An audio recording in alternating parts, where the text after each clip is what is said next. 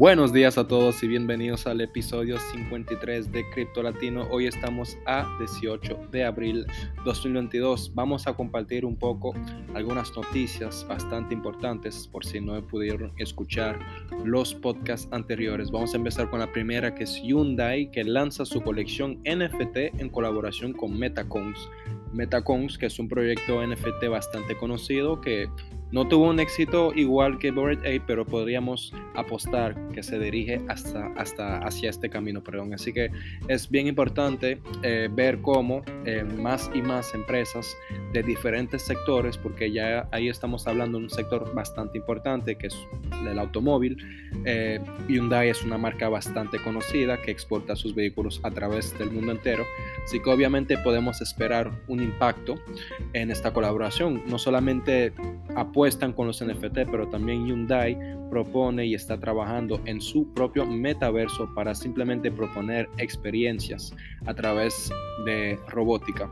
Una experiencia quizás como ir hacia Marte y otras experiencias virtuales que quieren dominar a través de Hyundai. Así que, de nuevo, es muy importante ver cómo los NFT y el metaverso, a pesar del contexto actual del mercado y de la geopolítica, sigue siendo un sector donde las empresas siguen invirtiendo su dinero. Así que sería quizás eh, muy inteligente eh, tener o simplemente quizás eh, tener algunas monedas del metaverso o de las monedas que tienen mercados de NFT como el Ethereum, como el Solana y que igual van a poder disfrutar de esta gran inversión que ha llegado de forma agresiva, incluso desde el año 2021. Ya tenemos más de 500 empresas que están invirtiendo en este sector, así que sería ya buena idea tenerlos en sus portafolios, ¿no? Quizás más allá del 30% va a depender de tu capital, de tu personaje, obviamente.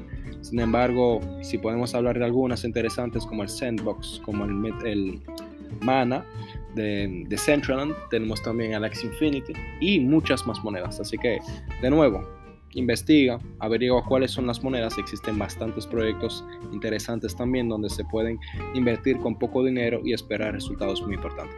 Así que es bastante todo para hoy al nivel de los NFT. Vamos a hablar un poco de noticias de alrededor del mundo, empezando con Google, que tuvo una falla y que ahora mismo está trabajando y quizás ya ha liberado una mejora que hay que aplicar ya. Si estás usando Google Chrome, por favor, em, asegúrate de tener la última mejora, porque esta falla lo que incluye es una falla en el sistema de las extensiones, no sé si lo pronuncie bien, pero si estamos hablando de extensiones, estamos hablando obviamente de Metamask, Binance Wallets, eh, Mayer Wallet, Tron Wallet, todas las wallets que puedes agregar en tu Google Chrome.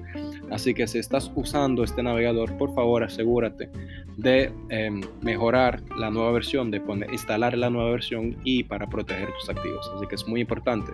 Em, tercera noticia, vamos a hablar un poco del Monero. El Monero, para los que no conocen esta criptomoneda, que es bastante vieja, incluso existe antes del Ethereum, es una moneda con un concepto súper privado, es decir, que las direcciones de envío y de recibir no son las mismas y hay como como un mixer que hace que nunca se pueda rastrear los movimientos en el Monero. Sin embargo, está pasando algo ahora mismo en la comunidad que incluso está llamando a todos eh, aquellos que detienen Monero de sacarlos rápidamente eh, de las plataformas centralizadas. ¿Para qué? Simplemente porque están protestando. Protestando porque ya obviamente el Monero no es una moneda favorita de los sectores financieros. ¿Por qué? Porque simplemente eh, es una moneda privada y lo cual dice que hay un anonimato completo y obviamente no los estados y los gobiernos no van a ser fanáticos de eso. Así que, por lo tanto, obviamente van a empezar a poner presión sobre aquellos que proponen su compra como Binance, como Bybit y todas las demás em, plataformas descentralizadas que proponen su, su compra y su venta.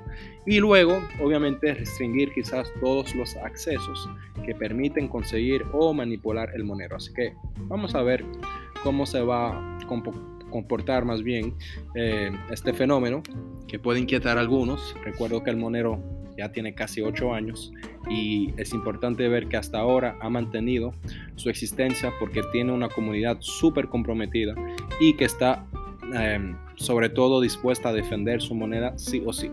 Eh, obviamente Binance es la que maneja la mayor cantidad de Monero, algunos 16% eh, del volumen total, así que no creo que hay un estado que sea capaz todavía de em, tener presión sobre Binance, ya que Binance no tiene ninguna sede central, así que quizás podemos seguir confiando.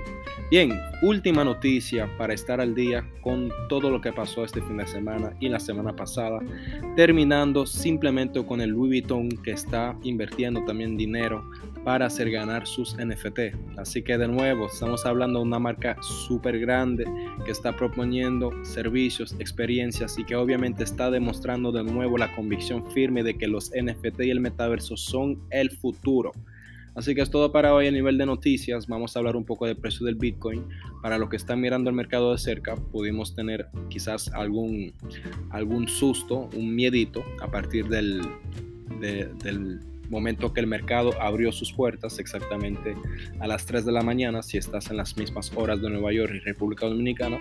Sin embargo, después de 12 horas más o menos, o menos de 12 horas, perdón, ha podido retomar su alza y alcanzar precios bien interesantes.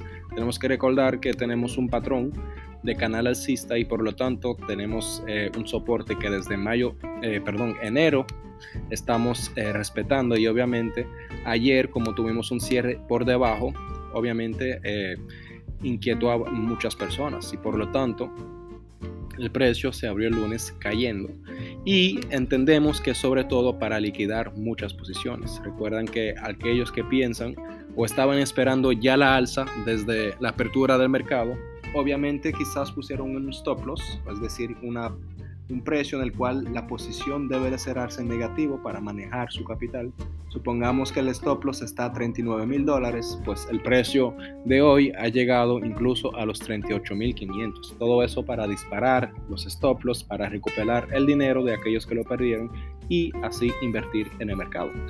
Y eso se los digo para que recuerden que siempre se trata de manipular el mercado. Aquellos que tienen mayor cantidad de dinero, los grandes portafolios, las instituciones, los mismos bancos están en el mercado y obviamente es un mundo lleno de tiburones.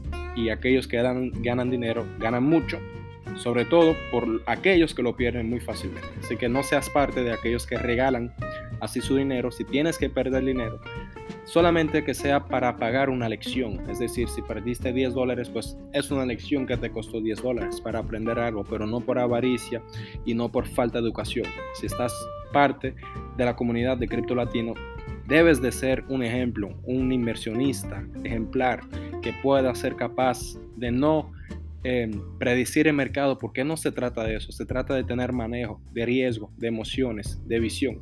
Así que es todo para hoy. Recuerda que estamos en Instagram, en Twitter, en YouTube, en Blogspot y obviamente Anchor y Spotify.